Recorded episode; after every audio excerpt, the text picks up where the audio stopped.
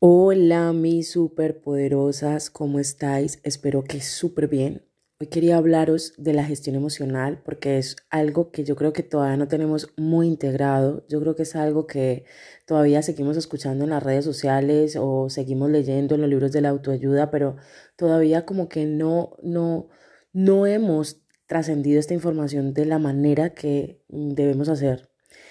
Y es que lo comento porque en carnes lo he experimentado y es que cuando trabajamos nuestro mundo emocional, cuando trabajamos nuestro mundo emocional, no somos tan vulnerables a los dramas de la vida. Cuando trabajamos nuestro mundo emocional, no somos tan vulnerables a los dramas de la vida. ¿Qué quiere decir esto? Que nuestro bienestar emocional, nuestro bienestar emocional y mental, o sea, nuestra salud como tal, no puede depender de momentos fugaces del día. Un mensaje de alguien nos puede destrozar todo el día, o una mirada despectiva, o yéndonos al otro extremo, quizás un poco de atención, un piropo, como un mensaje bonito, em, algo que de alguna manera venga del mundo externo, nos infle el ego, nos llene, nos haga sentir bien, eh, como que siempre es algo que nos da otro ser humano, tanto como lo bueno como lo malo. O sea, o me decepcionan durante el día o me iluminan. Entonces, me encuentro yo todo el tiempo como en una especie de montaña rusa en la que eh, dejo mi gestión y mi salud emocional en manos de lo que otro ser humano pueda hacer o decir. ¿Y por qué os cuento esto? Porque me, me, he pillado a mí misma, no, no, no en este juego, ¿no? Que lo he tenido y lo he tenido durante muchos años, o sea, muchos, o sea, he perdido la cuenta. Durante muchos años me he sentido como, como muy eh, influenciada por la opinión de otros o por lo que otros pudieran hacer o decirme.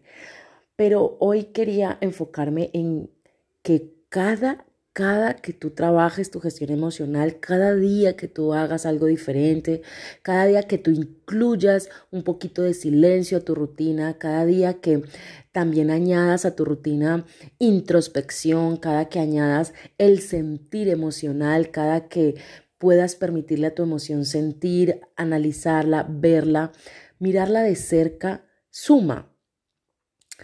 Esto lo que hará es que con el tiempo Obviamente te moleste algo que hace alguien, obviamente te puede ilusionar algo que te haga alguien, pero lo atravesarás muy rápido. ¿A qué me refiero? A que tal vez si tú hoy no tienes la gestión emocional de vida, cualquiera de esas cositas que te he dicho anteriormente te hunden, pero no un día, sino tal vez una semana.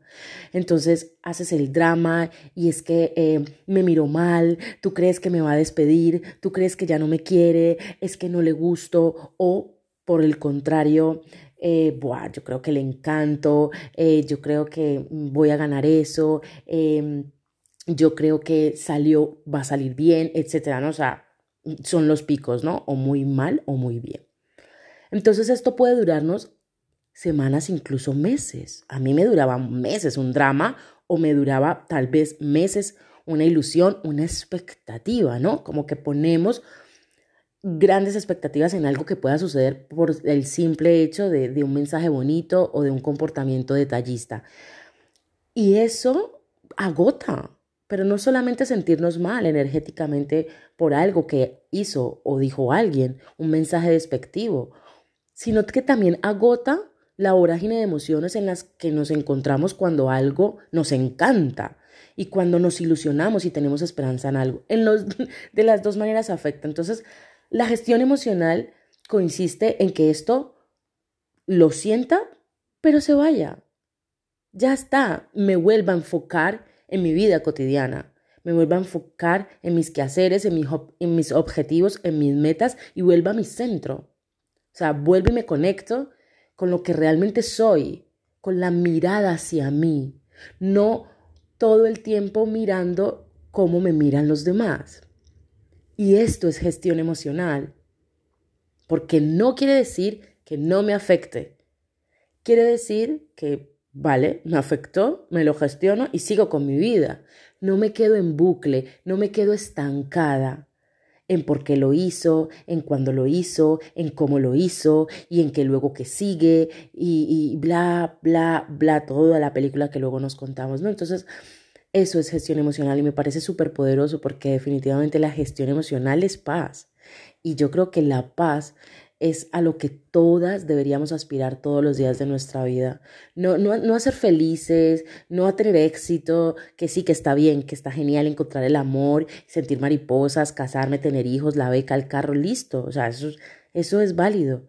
Pero tener paz es algo que, nos, que, no, que como que no nos han enseñado, como que no nos inculcan y como que no trabajamos en ello. Y eso, eso es el mayor éxito que puedes tener. Eso es la mayor satisfacción. Estar en tu cama con paz, irte a la cama en paz, levantarte en paz. Saber que aunque hay algo fuera que te moleste, que te incomode o que te dé felicidad, tú sabes que con eso o sin eso tú seguirás en paz. Eso no tiene precio. Te amo y espero que esto te ayude.